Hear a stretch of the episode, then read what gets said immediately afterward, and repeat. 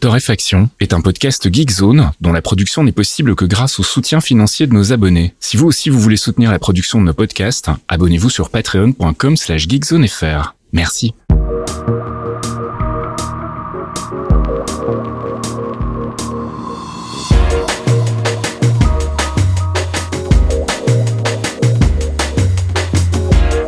Bonjour Geekzone et bienvenue dans ce 232e épisode de Torréfaction, votre rendez-vous hebdomadaire avec euh, le tour de l'actu qu'on réalise avec euh, mon ami Caféine. Salut Caf. Salut euh, monsieur Fasquiel. Comment ça va? Bah écoute, il a failli pas être hebdomadaire le tour de l'actu cette semaine. C'est vrai, c'est vrai. C'est raté un petit peu là de 24 heures. Ouais, ouais, c'est ma faute, hein. désolé. c'est des choses qui arrivent, des semaines extraordinaires, des projets fabuleux qui donnent un peu mal à la tête après des journées extraordinaires. Bref, j'étais pas en état hier, donc on a décalé et euh, finalement, on a pas mal de trucs mhm. euh, à vous raconter. Euh, pas forcément les trucs que vous avez lus partout parce que on s'intéresse pas aux mêmes choses. Non, c'est clair. Mais vas-y, on a des petites news pas trop mal cette semaine.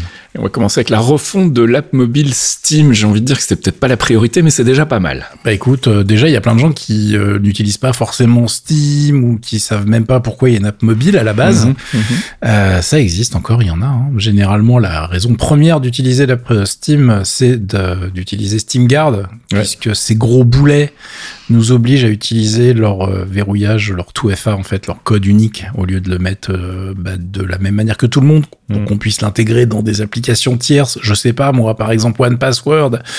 Eh ben non, on est obligé d'utiliser leur application mobile euh, et bah, elle était un peu pourrie puisqu'elle n'a pas évolué depuis des années. Et là ils viennent de faire une mise à jour qui la rend, attention, moderne, incroyable. du coup, on a une version Android et iOS toute neuve qui permettent évidemment toujours d'utiliser SteamGuard, mais surtout ils ont modernisé SteamGuard puisque maintenant tu peux dire à ton smartphone de regarder ce joli QR code sur ton écran et hop, tu es directement logué sur ton compte. Mhm. Euh, donc c'est un peu plus pratique, moi j'aime bien. Pourquoi pas? Et puis derrière, ils ont modernisé la liste d'amis, ils ont modernisé le store, euh, donc on peut se balader, faire ses achats, euh, avoir des petites notifications du mal pour vous dire tiens regarde, tu pourrais rajouter ça sur ton backlog car c'est en promotion. C'est clair. Voilà, connaissez tous le problème. Euh, je vous ai linké une petite news de The Verge avec des petits screenshots si vous êtes curieux mais que vous n'avez pas le temps ou l'envie ou le besoin d'installer la chose. Et sinon, normalement, si vous l'avez déjà, c'est mis à jour automatiquement. En tout cas, moi sur mes devices, c'était euh, déjà à jour quand j'ai fait la news cette semaine. Et puis tu voulais nous parler d'une rumeur pour Elden Ring? Ouais, des, des, choses qui se passent, des gens qui vont euh, éplucher les patch notes et euh, les, les, les, patchs qui sont déjà sortis pour anticiper ce qui va sortir. Ok. et oui, euh, il y en a des trucs comme ça. Hein. Il y a une donc une, un énorme patch qui est déjà sorti là, mais qui apparemment dévoile quelques secrets intéressants. Alors il y a que de la rumeur et du data mining hein, dans l'histoire. Mm.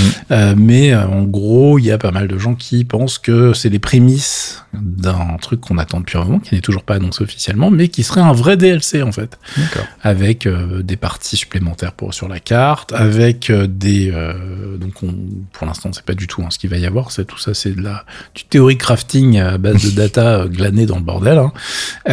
et en tout cas, ce qu'on sait là, c'est qu'ils sont en train de bosser sur des choses autour du ray. Ils ont déjà fait beaucoup, beaucoup d'ajustements au niveau du gameplay, donc on imagine que le DLC irait dans cette direction. On verra bien.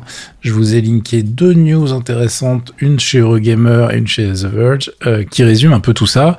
Euh, et puis maintenant, il va falloir s'en remettre patience pour voir un petit peu si ça arrive. Euh, en tout cas, si vous êtes un fan de certains trucs, genre les armes à base de rot, la corruption, tout ça, faites gaffe parce qu'il y a beaucoup de choses qui ont changé dans le patch qui vient de sortir. Si c'est pas aussi efficace qu'avant, c'est normal. Et puis du neuf aussi dans Valorant, ton jeu auquel tu joues avant de passer à Overwatch bientôt. Ah oui, alors déjà ta vanne, tu la gardes. Les gens vont se moquer, c'est moi, c'est relou. Euh, oui, Valorant. J'ai embarqué dans l'aventure quand même plein de gens qui ne voulaient pas y jouer, hein, je tiens à le dire. Je ne suis pas seul à être revenu avoir mangé mes mots sur euh, le jeu de Riot puisque euh, on a quand même une bonne petite équipe euh, sur le Discord de, de Geekzone maintenant à, y jouer régulièrement. Je vais bientôt pouvoir vous rejoindre parce que je pourrais en plus dire que si je vise mal c'est à cause de mon bras. Voilà. Oh c'est beau ça. Déjà les excuses avant même le training c'est magnifique. Euh, donc ouais ils continuent de faire évoluer le jeu. Ils viennent de dévoiler un nouveau personnage qui s'appelle Arbor. Il y a des jeux de mots autour du truc puisque le mec manipule l'eau Arbor, mhm. la flotte, tout ça. Non, bon, ok, je la remballe si vous parlez pas anglais.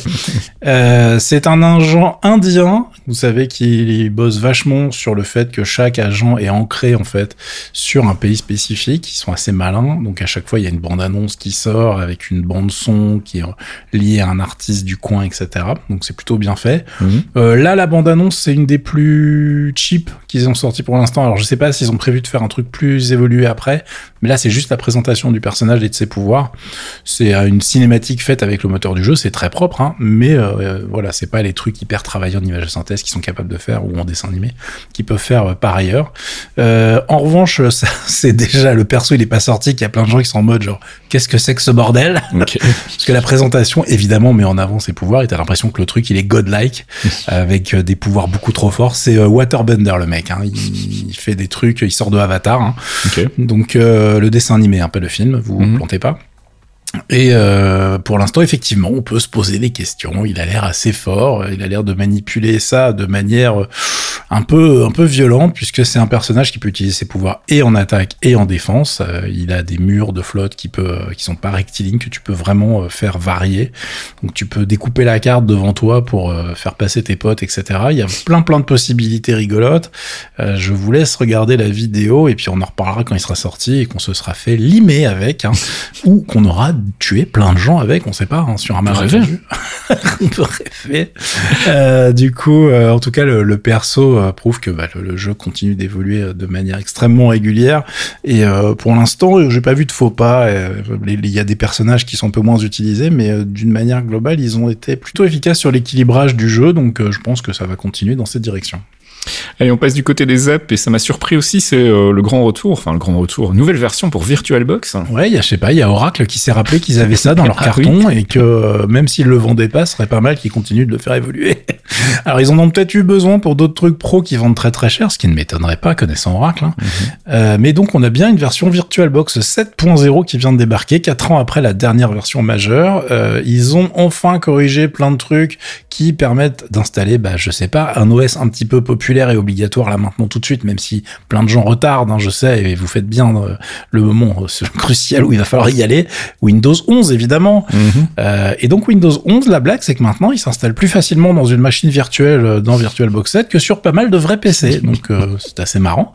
On se retrouve avec le support TPM 1.2 2.0 dans VirtualBox, le support de l'EFI, le support du Secure Boot, on peut avoir des VM chiffrés, etc. Il supporte plein de nouveaux trucs sous Linux aussi. Je vous ai linké une news d'Ars Technica qui fait le tour de tout ça, mais en gros, bah, on est devant une solution qui fonctionne très très bien, avec plein de choses très utiles pour les pros ou les bidouilleurs. Euh, et bah, du coup, merci. On est content du cadeau. On l'attendait plus de la part d'Oracle. Moi, je dis, je prends. Hein. On verra bien mhm. comment ça continue d'évoluer. Mais bon, en tout cas, Windows 11 a obligé les gens à sortir les doigts sur certains trucs. Au moins, il y aurait eu ça de positif. Ben justement, parlons-en de Windows 11 et des intégrations iCloud. Ouais, là, c'est Apple qui a décidé de faire plein de trucs euh, avec ses produits euh, qui sont historiquement, évidemment, bloqués sur le hardware Apple. Euh, donc, les premières annonces, enfin, ils ont fait un ensemble d'annonces, mais la première mise en place, c'est l'arrivée de l'intégration dans Windows 11 et dans la nouvelle application photo qui vient d'arriver de l'application photo. Merci d'appeler vos applications avec des noms à la con mhm. qu'on peut pas séparer, voilà.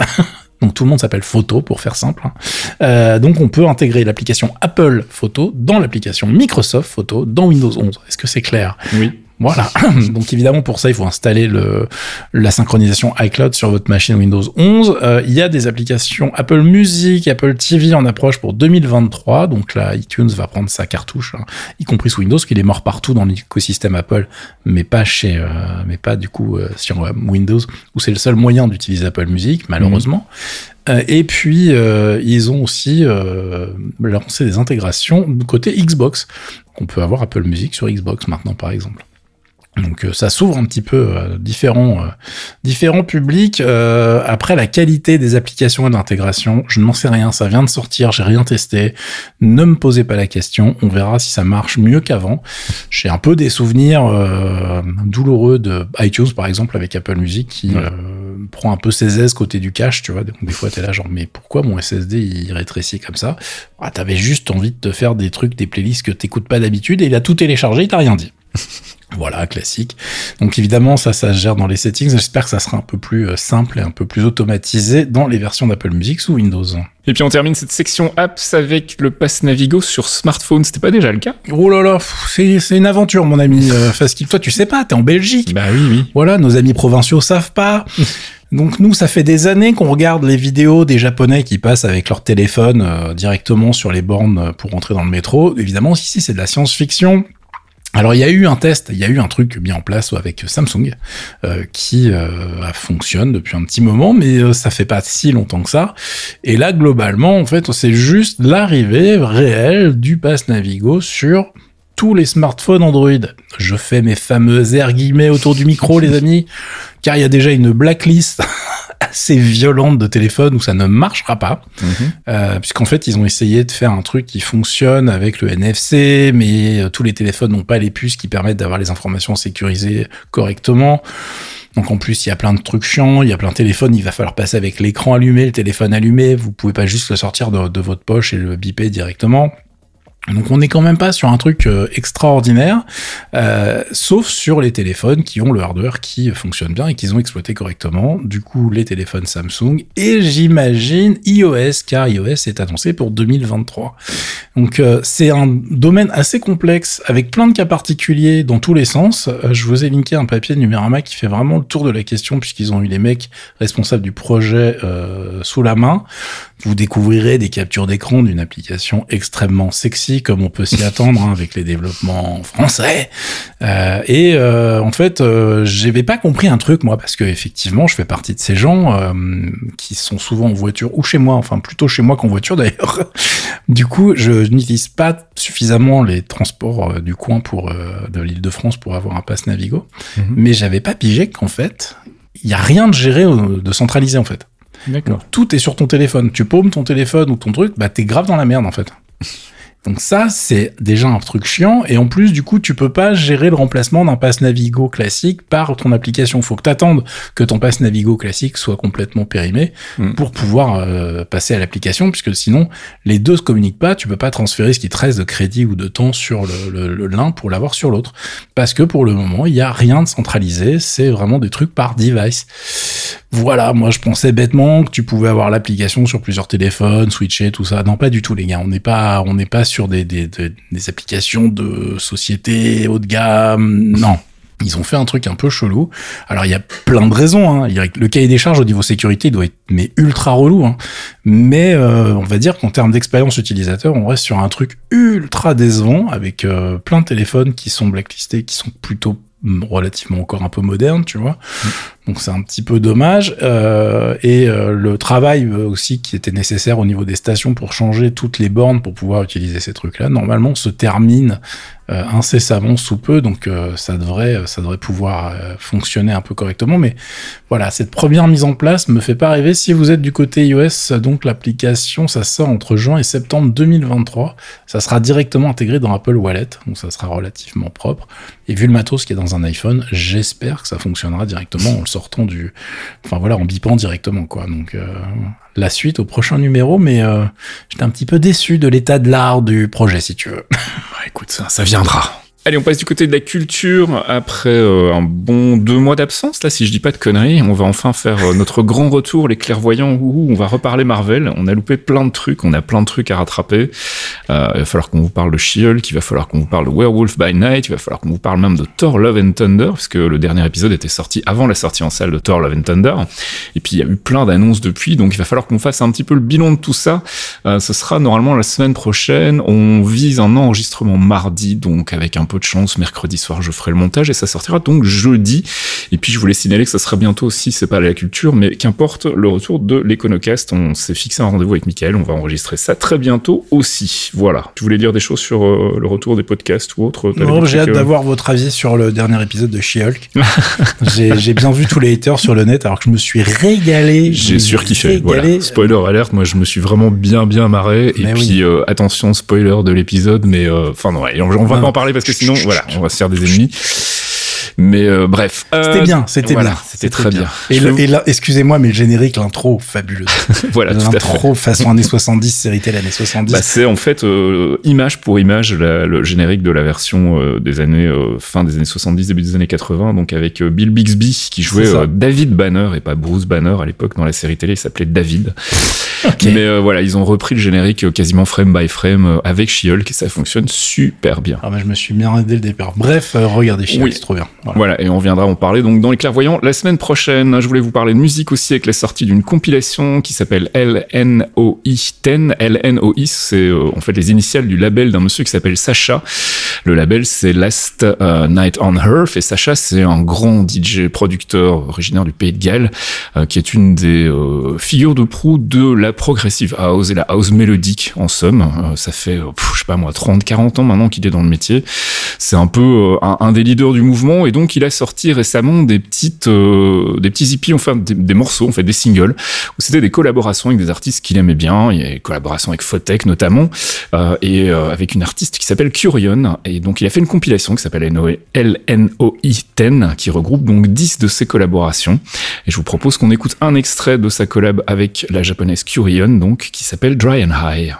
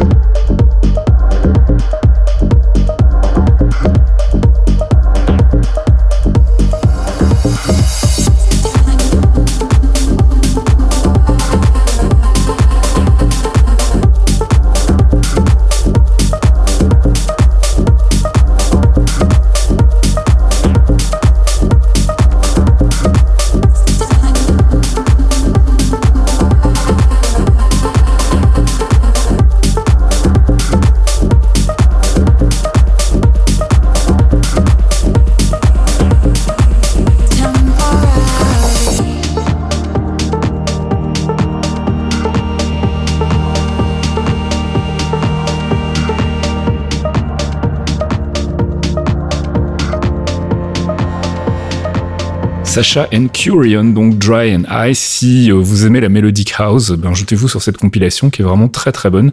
Et euh, petit bonus en plus, euh, il y a deux CD. Il y a un premier CD avec les versions euh, edit, donc c'est les versions courtes. Et puis il y a une- un deuxième CD avec les versions orientées club, donc les versions de 8 à 10 minutes pour jouer quand vous êtes DJ professionnel. C'est quoi un CD Ah oui, ou en démat, si vous l'achetez en démat aussi. C'est vrai que j'ai toujours tendance à parler en termes de CD, mais c'est bien, bien loin derrière nous tout ça. Euh, tu voulais nous parler culture aussi Enfin, j'espère en tout cas. Mais avec- bien sûr avec un- Parce que tu vas pas t'en sortir comme ça avec tes trucs anglais bizarres, genre tu sortes plein de mots Oh, compliqués, tu crois que les gens vont accrocher. Allez, vas-y. On va parler de Dreamcatcher again. J'en ai déjà parlé de Dreamcatcher. Euh, c'est un, évidemment un groupe de K-pop, ta-da-da-da-da, mais qui est particulier celui-là puisque c'est un groupe qui s'est dit bon, il y en a ras le bol, euh, il y a beaucoup de monde sur le marché. Nous, en plus, euh, on aime bien la vraie musique, mais avec des guitares, tout ça, et leurs producteurs surtout, évidemment, qui fait ce genre de truc. Donc, en fait, elles se sont orientées avec un son beaucoup plus rock euh, que ce qui se fait normalement. Hein. Euh, et là, elles ont sorti, évidemment, tout leur univers est autour de l'apocalypse, les trucs un peu qu'on a déjà vus. Hein, elles ont rien inventé de ce côté-là. Euh, mais euh, les albums, pour vous donner une idée, ça s'appelle Dystopia, The Tree of Language, Apocalypse, Save Us en 2022. Et donc là, c'est la suite. Euh, Il y a un album japonais qui s'appelle The Beginning of the End aussi, j'aime beaucoup. tu vois, ils sont dans des, on est dans des, comment dirais-je, Ma joie de vivre. hein. dans des vibes, tu vois. Mais au moins, il y a des textes. Tu vois ce que je veux dire? Il y a des paroles. Le, le dernier truc, c'était genre sur la, bah oui, euh, la planète, ça se passe pas bien, les gars, donc il faudra peut-être faire quelque chose. Euh, et euh, ça change un petit peu des trucs, euh, histoire d'amour, tout ça. hein. Et euh, sur celui-là, on s'appelle Apocalypse Follow Us, tu vois. Donc euh, c'est effectivement la suite logique du truc. Euh, et c'est un groupe qui est hyper intéressant parce qu'elles ont une histoire en plus euh, rigolote dans le sens où, évidemment, comme pas mal de groupes de K-pop, elles ont failli pas sortir de l'ornière. Euh, le groupe a changé de nom au, euh, au tout début de leur carrière puisqu'elles elles avaient commencé leur carrière avec un autre nom qui s'appelait Minx.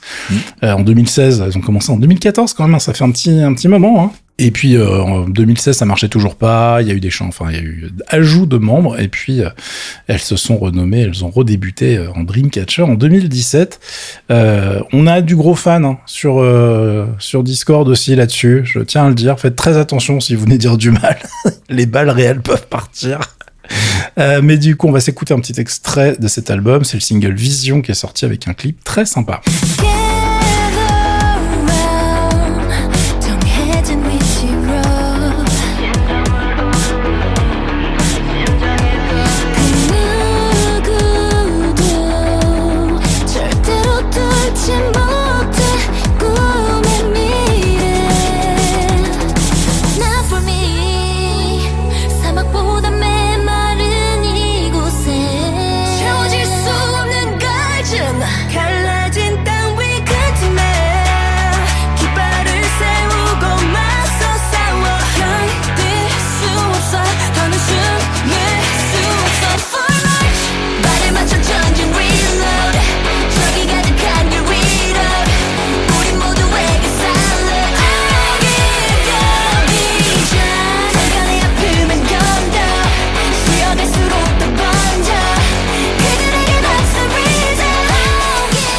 Donc de Dreamcatcher. Je vous conseille, comme d'habitude, d'aller voir le clip parce que c'est intéressant. Enfin, je veux dire pour la technicité du truc, hein, comme d'habitude.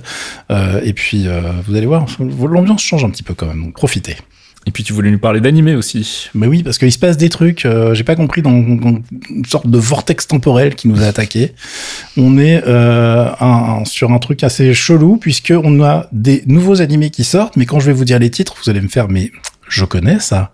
si je vous dis Lamu, Urusei Yatsura en, japonais, eh bien, écoutez, vous pensez pas à un truc qui sort en 2022 Eh bien, si, Lamu revient en 2022, tout comme Bleach, qui revient aussi là maintenant tout de suite, euh, dont les premiers épisodes ont été diffusés.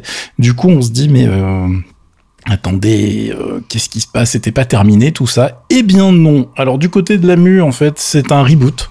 Alors je rappelle pour ceux qui regardaient le club Dorothée, qui ont les cheveux aussi gris ou qui ont peut-être plus de cheveux, hein, euh, ça passait euh, à la base. Le manga en fait a été édité de 1978 à 1987, ce qui ne nous rajeunit pas. Et la série télé c'était de 1981 en 86 au Japon. Pour vous donner l'ampleur du succès du truc, on a quand même eu 195 épisodes, 12 OAV 6 films, et il y a eu encore d'autres trucs autour. Hein. je, je, vous cite pas tous les spin-offs, et ça c'est juste pour la production animée. Euh, et euh, j'ai appris un truc en allant sur la page euh, de Wikipédia, parce que j'avais jamais vraiment fouillé. C'était pas ma série préférée, mais ça me fait marrer de l'apprendre aujourd'hui en 2022. C'est qu'en fait, Lamu, c'est le nom du personnage féminin du truc. Évidemment, pour la traduction française, ils sont pas fait chier. Mais la traduction littérale du bordel, c'est les gens bruyants des étoiles, en fait. C'est le, truc japonais, c'est Yorosei Yatsura. Et en fait, il y a une explication du jeu de mots sur la page française Wikipédia, parce que les mecs fait genre, ah oui, putain, pour la trad, ça va être chiant, vas-y, on va mettre Lamu. et ce qui est marrant, c'est que les Anglais, ils ont essayé de faire un truc euh, entre les deux, c'est-à-dire qu'ils ont pas fait ça, ils se sont dit, on va essayer de le traduire, mais on perd tous les jeux de mots, en fait. Hmm. Donc, euh, la traduction française du titre anglais, c'est ces odieux aliens. D'accord. Ce qui est un peu pourri, on va pas se mentir. Et euh, on reprend, c'est un reboot total, donc on reprend exactement l'animé là où on l'avait euh, connu en fait. Hein, ils ont pas pas une suite, etc. Euh, et on retrouve le même personnage euh, stupide qui est le l'adolescent le, plus malchanceux de la planète, euh, qui doit sauver justement la Terre puisqu'il y a des aliens, les Oni qui débarquent. Et lui, il a dix jours pour attraper les cornes de la mue en fait. C'est ça, en fait, le pitch à la base. Et ce qu'on a oublié, c'est que c'est pas vraiment un truc avec un fil rouge global. Enfin, il y a un fil rouge, mais à la base, c'est plein de petites histoires, en fait. Euh, mm-hmm.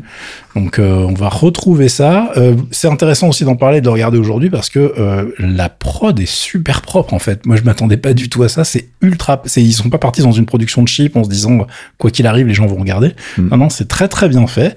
Tout comme pour Bleach, qui est extrêmement bien réalisé. là, on va partir sur 12 épisodes la mu pour l'instant, ils ont prévu 23 épisodes et je crois qu'il y a déjà une deuxième saison. je crois que c'est 46 ou 47, mais à confirmer. En tout cas, pour l'instant, j'en vois que 23 au programme avec des dates, etc. Et euh, pour Bleach, en revanche, c'est l'adaptation euh, d'un truc qu'on n'a jamais eu. Donc, c'est la continuité du manga, puisqu'en fait, ce qui s'est passé, c'est que le manga, il a été édité de 2001 à 2016 15 ans de la vie de l'auteur, un petit Kubo, qui a bien rentabilisé le mec. Et l'animé, en fait, c'était 2004-2012. Donc en fait, on n'a jamais eu la fin en, en animé proprement. Et euh, là, ça va arriver avec euh, du coup l'adaptation d'un des arcs qui était assez violent d'ailleurs dans le, manga. Donc j'espère que, enfin, c'est en tout cas bien parti. Là, j'ai vu un seul épisode pour l'instant, mais euh, je vous avoue que dès, ils ont repris les mêmes thèmes de musique, ils se sont pas fait chier. Là, ils jouent sur la nostalgie, ils savent qu'ils reviennent dix ans après, les mecs, ils se sont fait, attends, je vais te mettre trois notes de ça, ça va te faire euh, des petits frissons comme à l'époque, ça va être parfait. Et la réalisation est vraiment très très propre. J'en ai profité pour découvrir d'ailleurs que Tite Kubo, il a fait en fait un truc qui s'appelle Burn the Witch, qu'il a démarré en 2020, qui est en fait toujours dans l'univers de Bleach. Sauf que ça se passe à l'ouest, du côté de Londres, tu vois. Et euh, je regardais sa, sa, sa, bio, et en fait, le gars a fait toute sa life autour de cette série. C'est un truc de taré, quoi. Donc, euh, écoutez, en tout cas, là, l'animé, ça part bien. On verra ce que ça donne. Euh, et je voulais citer rapidement un truc complètement débile qui n'a rien à voir, mais si vous... Vous avez l'occasion, l'opportunité de jeter un œil là-dessus. C'est un truc qui s'appelle Akiba Medwar. Et c'est exactement aussi débile que le titre l'indique. C'est donc des meds, tu vois les meds café au Japon face. Mmh. Voilà. Et ben en fait, c'est, t'imagines que les yakuza en fait c'est des maids. ok, d'accord. Donc elles se bastonnent, mais genre elles se bastonnent vraiment. Hein, genre elles prennent des balles dans la tête, etc. C'est complètement cramé. Du coup, c'est très drôle. Euh, évidemment, c'est pas pour les enfants du tout, hein, oulala. Et euh, j'ai bien rigolé parce que le générique de fin, il est, il est juste fabuleux. Ils ont fait un générique de fin comme, euh, comme sur une série de, de, trucs de Yaku euh, à l'ancienne. C'est, c'est magnifique. C'est voilà, je vous conseille de regarder ce truc-là parce que c'est vraiment complètement barré. Euh, après, si vous rentrez pas dans le délire, c'est pas de ma faute. Hein. Voilà, débrouillez-vous. Et puis on passe du côté de la tech avec euh, c'est quoi? C'est les premiers tests pour la 4090 de nos amis de chez Nvidia? Exactement, la RTX 4090 et pas 4090 comme tu as dit 42 fois avant. On comprendrait mieux en fin de ce podcast. c'est génial. Euh, oui, parce que là, on avait fait les annonces, on avait dit oui, il y a plein de choses, ça va être très cher, etc. Ça va consommer plein d'électricité. Mais qu'est-ce que ça vaut réellement? Donc les premiers tests sont dispo. Je vous ai linké euh, le test de Ars qui en dit beaucoup beaucoup de bien. Je rappelle que le processeur qui est dans la bestiole, c'est la D102, euh, qui est basé sur l'architecture Ada Lovelace. Euh, on est sur un, truc un peu débile quand même. 76,3 hein. milliards de transistors. à chaque fois on dépose les chiffres, tu te dis bon, ça fait beaucoup quand même. C'est trois fois plus que dans la GeForce RTX 3090 tu vois, celle d'avant. Donc euh, en termes de progression, on est quand même sur un truc un peu débile. Euh, et le test qu'ils ont fait est hyper intéressant parce qu'il décortique le DLSS 3 et surtout une nouvelle fonctionnalité qui s'appelle la Frame Generation FG, qui est euh, effectivement un truc assez science-fictionnesque. J'en avais un peu parlé. En gros, la carte, elle peut générer des frames et améliorer ton nombre d'images par seconde en rajoutant des trucs entre les frames qui a des codes vraiment, si tu veux. Et là, t'es là genre, ok, tu lis le papier, ça t'explique comment ça marche, tu fais genre, c'est chelou quand même votre truc. Et en plus, ils ont vraiment été dans le détail puisque euh, ils expliquent euh, effectivement quand tu fais ce genre de truc, tu vas rajouter de la latence finalement. Mm normalement, sauf qu'il y a des techniques, euh, genre le réflexe, etc., qui est intégré par Nvidia depuis un moment, qui viennent contrebalancer tout ça. C'est extrêmement intéressant à lire, euh, et euh, le résultat, c'est que le test, bon, les mecs disent, bah oui, c'est super cher. Maintenant, si vous êtes dans la production de contenu, les, les, les charts sont juste hallucinants. Donc, en termes de rapport qualité-prix, c'est même mieux que ce qu'on avait avant. Alors là, tu te dis, waouh, putain, les mecs, ils sont chauds, effectivement. Bon, pourquoi pas Tu vois les bas, les benches. On est sur des nombres. La 3090 fait mais atomisé euh, mhm. sur tous les trucs. Tu te dis, bon, bah, ok, quand t'es sur le haut de gamme, euh, c'est effectivement un très bon achat. Mais il y a un petit problème dans tout ça, c'est que tout son raisonnement, en fait, il est basé sur le prix américain, mhm. qui est de 1600 dollars. Ce qui est déjà pas mal. Ce qui est cher, mais pour un outil de production, voilà, pour un outil de production haut de gamme, ça va, tu vois. Mais en revanche, euh, pour un tarif euh, français, il faut se baser sur un truc avec les différentes taxes, euh, le prix du dollar, etc. On est entre 1950 et 2750 euros en France. Et oui, les, les modèles custo, ils sont très très très très chers. Euh, la FE, elle est, enfin l'édition Nvidia, elle sera pas forcément euh, dispo pour tout le monde, comme dirait l'autre. Euh, donc voilà, faut, on va dire que pour faire euh, un entre-deux, faut compter entre 2000 et 2200 balles. Mm-hmm. Si vous la voulez maintenant, oui, vous allez payer la, la taxe early adopter. Donc ça va monter très très haut. Donc forcément, là, le, la renta n'est pas la même.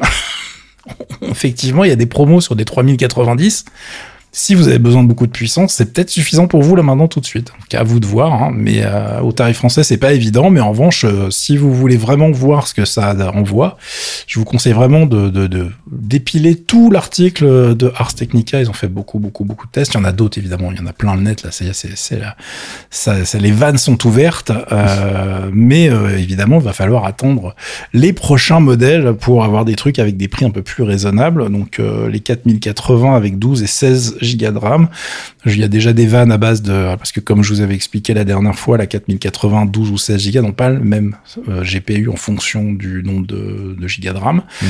Et du coup, il y a déjà des vannes à base de 4079 pour la 12 Go, 4070 qui dit pas son nom. Enfin bon, bref. Je pense qu'on n'a pas fini d'en parler. Mais en tout cas, euh, la nouvelle architecture a l'air de vraiment euh, confirmer tout le bien qu'on en pensait sur le papier. Donc j'ai hâte de voir tout ça. Évidemment, ça pèse toujours une tonne, ça consomme toujours ce qu'on avait un petit peu anticipé. Mm. C'est pas aussi grave que les, trucs qu'on avait dit au niveau overclocking. Mais euh, voilà. Si vous comptez monter ça dans un mini PC, euh, bah oubliez tout de suite l'idée. Jake Micro 1212 Petite pastille supplémentaire de la part de CAF, puisque quand on a fini de faire un podcast, des fois on ouvre Internet et on voit des nouvelles euh, qui euh, sont directement reliées à ce qu'on vient d'annoncer. Donc là, j'avais fait une petite vanne sur la version 12 Go de la 4080 de Nvidia, et en fait, ils ont fait une page euh, directement dédiée à ce projet, puisqu'il a unlaunch unlaunch, pardon. Donc en fait, ils ont décidé de ne pas la lancer et ils ont bien compris que de, sortir une carte avec le même nom mais deux GPU différents, c'était pas trop passé inaperçu et que les gens n'étaient pas tellement contents. Donc voilà, la 4096 Go est toujours prévue pour le 16 novembre, mais la 12 Go dégage et je pense qu'il va y avoir une 4070 avec un prix plus raisonnable qui devrait pointer le bout de son nez, un de ces quatre.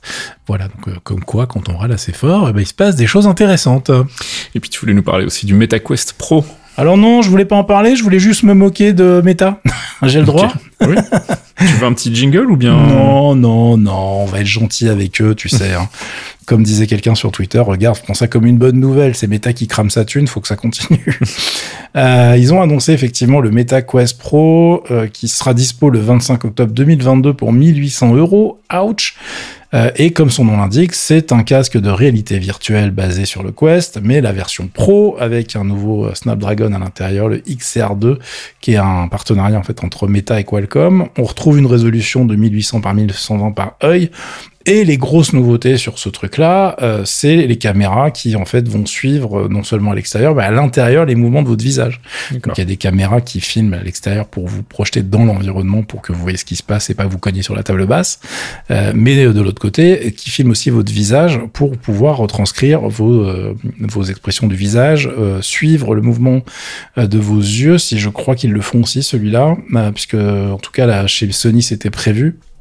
Mais le but du jeu, c'est vraiment de vous intégrer le plus possible dans le monde en question. Mm-hmm. Et pourquoi je voulais me moquer? Parce qu'en fait, tout autour de ce truc-là, c'est le, le push sans fin du métaverse de la ah part de Meta, justement, qui s'est quand même renommé à cause de ça. Hein. Mm-hmm. Nous l'oublions jamais, alias Facebook.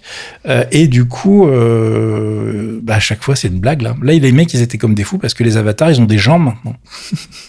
Je déconne pas. Hein. Je, mm. Vous me voyez pas là, mais je suis fatigué en fait. c'est euh, c'est moche, ça sert à rien. C'est une cata. Toutes les toutes les présentations qui ont été faites, genre oui, ça va être extraordinaire et tout. Je vois pas à quel moment t'as envie d'utiliser ça dans ta vie professionnelle en fait, mais mm. vraiment pas. En tout cas pas dans cette forme-là, c'est sûr et certain. Et le moindre jeu freeware sur votre téléphone est plus joli que les trucs qu'ils ont présentés. C'est c'est une blague quoi. Et euh, les mecs continuent de pousser dans cette direction. Euh, je comprends pas. Donc euh, voilà, évidemment, c'est pas un casque qui est destiné pour les joueurs, mais c'est intéressant d'en parler. Ils ont fait des efforts aussi au niveau des manettes, etc. Je vous ai linké une petite news euh, de LifeWire en fait qui regroupe plusieurs autres articles où vous avez tout le détail du matos qui est à l'intérieur, etc. Bon, euh, je, je, suis. Vous verrez du coup quelques captures d'écran et quelques vidéos. Je pense que vous allez être subjugué par euh, la technicité de ce que veut proposer Meta avec ça. Le hardware lui-même est intéressant. Hein. Faut je, je vanne, je vanne, mais euh, le hardware lui-même, pourquoi pas. Mais euh, sur l'utilisation, je suis, je suis absolument pas convaincu. derrière, en plus, quand écoute les, les, les, propos d'une de la personne en charge de ça chez Meta, dont je n'ai plus le nom en tête, mais qui a une bonne vieille tête de Lex Luthor, tu te dis bon, les gars, ils sont à fond. Hein. Ils se disent évidemment, c'est le futur, etc. Eh bien, permettez-moi de continuer à douter. Voilà, on en reparlera plus tard. Et on termine cette section tech et ce podcast avec des news de chez Microsoft et les nouvelles surfaces. Alors ah oui, euh, Surface déclinée à toutes les sauces qui ont été annoncées cette semaine. Surface Studio Plus, Surface Laptop 5, Surface Pro 9.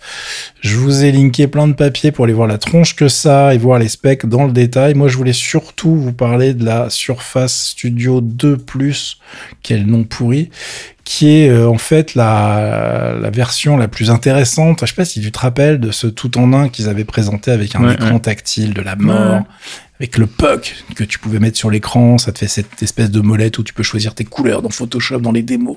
C'est extraordinaire. Bon, euh, bah ça évolue pas beaucoup et ça évolue tellement pas que là pour l'instant on est quand même sur une bécane qui est vendue euh, 4299 dollars. Voilà, voilà. Ok. Hein c'est un budget. Apple, c'est cher. 4299 dollars, les mecs. Hein. Pour avoir un processeur Intel de 11e génération, il y a la 13e là, qui vient de sortir. Hein. donc, euh, les mecs, tu sens qu'ils sont un peu dans la, dans la douleur, en fait. soit pour avoir le matos, soit qu'ils ont intégré leur truc un peu trop tôt, on va dire. Mm-hmm. Euh, et puis derrière, c'est une carte graphique, c'est une 3060, une RTX 3060 de Nvidia, avec 6 Go de VRAM, c'est-à-dire que c'est pas nul. Mm. Mais c'est pas foufou non plus. Bah pour le tarif, c'est un peu de la merde, excusez-moi. Enfin, alors après, attention, ils ont un problème, c'est qu'ils ont voulu faire un form factor hyper limité, donc forcément, ils sont limités. C'est la version, j'imagine qu'en plus ça doit être la version laptop, parce que tu vois, je vois pas le truc euh, tenir une carte graphique standard là-dedans, c'est pas possible. Donc euh, bon, je suis assez déçu de ce qu'ils ont annoncé. Les gens qui sont assez fans du concept étaient eux-mêmes déçus. Euh, tout le monde espérait déjà une, une Surface Studio 3 le fait qu'il fasse une 2 plus, bon, tu te doutes bien qu'il y a une embrouille quand même quelque part. Euh, et puis euh, le, le, bah, le, résultat, vous le verrez dans le test de The Verge, c'est-à-dire que le truc le plus intéressant dans l'histoire, c'est leur écran. L'écran, c'est quand même une dalle de 28 pouces euh, tactile de 4500 par 3000 avec support Dolby Vision. Le truc est magnifique, mais en fait, ce qu'on attend de la part de Microsoft à ce niveau-là, c'est qu'ils nous la vendent séparément, en fait. Hmm. laissez-nous, euh, laissez-nous l'acheter, la mettre sur des vraies machines. en tout cas, les professionnels, je pense que c'est ce qu'ils attendent. Donc voilà, c'est assez décevant. Euh, je vous parle rapidement des Surface Pro 9. Je vous ai linké aussi un, papier de mini machine qui qui détaille pas mal le truc. c'est leurs tablettes qui historiquement sont assez intéressantes, sauf que là, ils ont voulu rassembler sous la même dénomination et les modèles ARM et les modèles Intel. Mhm. Et je le rappelle, donc voilà, ceci est un message d'utilité publique. N'achetez jamais de Surface Pro avec un truc ARM à l'intérieur. Microsoft, c'est pas Apple. Et ils ont toujours pas réussi à faire leur transition. C'est une catastrophe. Donc si vous achetez un truc avec de l'ARM dedans, ça va être de la merde. Mhm. Euh, les, enfin, le, le, le, système on chip est vraiment pas bon. C'est euh, voilà, il faut éviter ce truc-là à tout prix. N'y allez pas. Euh, je suis euh, d'ailleurs assez surpris qu'ils essayent de faire un amalgame au niveau du nom. Mm. Donc euh, je nous verrons. Pour l'instant, évidemment, je vais pas rentrer plus dans le détail parce que c'était les annonces. Vous connaissez la rengaine. Euh, c'est pas des tests, donc on en parlera peut-être si les tests disent oh là là mon dieu c'est vachement bien et tout. Il y a aucun risque que, ça arrive hein, sur les RM. Je parle juste pour les versions déjà Intel. Vous avez toutes les specs sur les papiers que j'ai linkés euh, et les tarifs sont assez élevés comme d'habitude évidemment.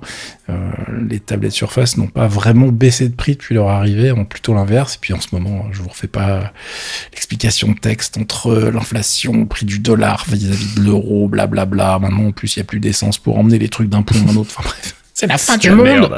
C'est la merde.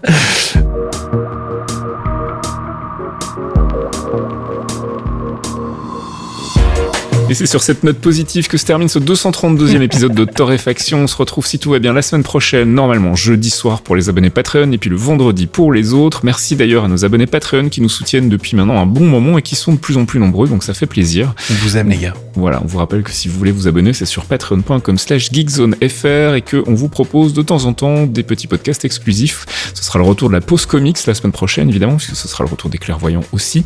Et puis on va essayer de se trouver une date pour enregistrer ce troisième épisode de Mémoristique très très bientôt, mais il y a déjà les deux premiers.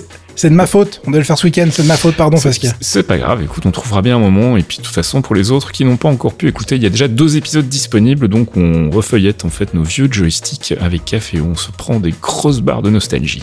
Sur ce, je vous laisse. On se retrouve donc la semaine prochaine. Bon week-end à tous. Bisous. Ciao. Ciao, ciao. Et on passe du côté de la tech avec euh, quoi C'est les premiers tests là pour la RTX 4090 comme on dit. Et oui, parce que on avait 4090. Euh, je vais la refaire alors. Vas-y. Et puis on passe du côté de la tech avec euh, c'est quoi C'est les premiers tests pour la 40. Mais putain, pourquoi je veux dire 4090 C'est ouf ça. Moi, je pense qu'on va le garder comme ça hein, dans le podcast. Je vais la refaire. Et puis on passe du côté de la tech avec euh, c'est quoi C'est les premiers tests pour la 40. Mais putain. tu me fais un montage avec ça. Je suis fatigué. bon, tu veux nous parler de quoi Le mec qui craque, tu sais. Vas-y. Un podcast signé Faskill. Faskill.com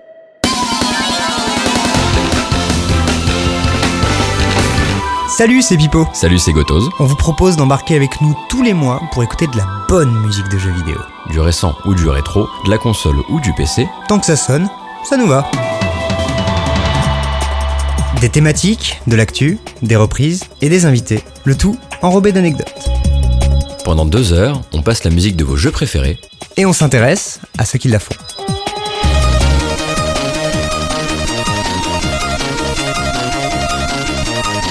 Les démons du midi, c'est tous les derniers mercredis du mois sur geekzone.fr.